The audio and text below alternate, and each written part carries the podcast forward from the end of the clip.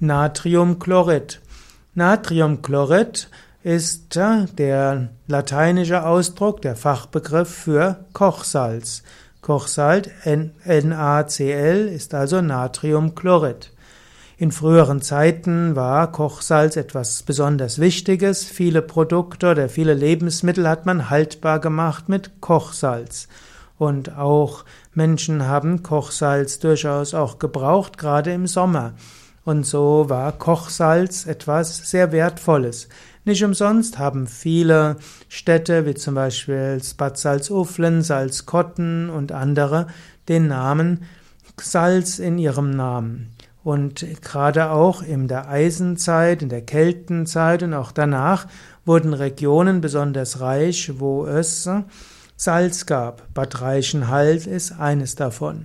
Heutzutage allerdings ja, ist Kochsalz in Hülle und Fülle vorhanden, ist auch sehr günstig und die Menschen äh, nehmen zu viel Kochsalz zu sich, insbesondere im deutschsprachigen Raum in Mitteleuropa. Natriumchlorid ist ein, ist mitverantwortlich für zu viel, für Bluthochdruck. Wer unter Bluthochdruck leidet oder eine Neigung dazu hat, der sollte seine, seinen Kochsalzkonsum reduzieren. Und wenn du wissen willst, ob du eine Neigung zu hohem Blutdruck hast, schaue deine Eltern und deine Großeltern an oder auch deine Geschwister. Wenn dort äh, Bluthochdruck ist, im All, in, entweder schon in den 50er oder 60er Jahren, oft spätestens in den 70er und 80er Jahren, dann ist es klug, deine Natriumchlorid-Aufnahme zu reduzieren. Und eine einfache Weise, das zu viel an Kochsalz zu vermeiden, ist Fertignahrung nicht zu dir zu nehmen. Es ist sowieso gut, Veganer zu sein, es ist gesund für dich, es ist natürlich umso gesünder für die Tiere, die eben nicht wegen dir getötet werden müssen. Und dann hast du schon eine Menge gemacht. Denn in Wurstwaren, Käse und so weiter ist eine Menge von Salz dabei. Und wenn du außerdem auf Fertigprodukte verzichtest, vielleicht auch mit, es mit Fleischersatzprodukten und mit Käseersatzprodukten auch nicht übertreibst, dann hast du schon mal auch eine Kontrolle über deine Kochsalzaufnahme.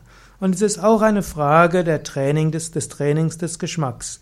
Wenn du zum Beispiel mal eine Woche fastest und mit Obstsaft Fasten machst und dann wirst du feststellen, dass du nachher sehr viel weniger Salz brauchst, damit dir die Nahrung gut schmeckt. Und so ist es klug, auf Natriumchlorid zu verzichten. Gute Verwendung von Natriumchlorid. Im Yoga gibt es einige gute Verwendungen von Natriumchlorid, also von Kochsalz. Insbesondere zur Reinigung der Nase mittels Nasenspülung ist eine Kochsalzlösung sehr hilfreich. Du nimmst 0,2 Liter lauwarmes Wasser, du gibst dort einen halben Teelöffel Salz hinein und danach kannst du dort sehr gut die Nase spülen und das ist gesund für die Nase, ist vorbeugend und sogar heilend bei Erkältungen und auch bei Heuschnupfen oder Asthma. Genauso kannst du auch hm, eine Salzwasserspülung des Magens machen oder auch mit Salzwasser gurgeln. Gerade bei drohender Erkältung ist ein Gurgeln mit Salzwasser, wo er vielleicht etwas Turmeric gelöst ist, also Gelbwurz, etwas sehr Gesundes. Auch eine Inhalation mit Natriumchlorid ist gut. Also zum Beispiel, wenn du am Meer bist, dann ist es gut, bewusst einzuatmen, die Meerluft zu genießen. Die ist sehr gut für die Lungen und auch vorbeugend und heilend bei Erkältung wie auch Bronchitis oder Asthma.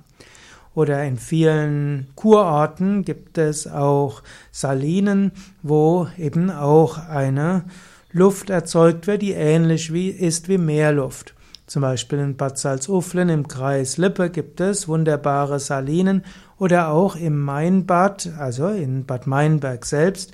Dort gibt es so einen Salzraum, eine Salzgrotte, wo gesunde Salzluft erzeugt wird. Und das ist gesund für die Atemwege und das wiederum ist gesund für den ganzen Körper.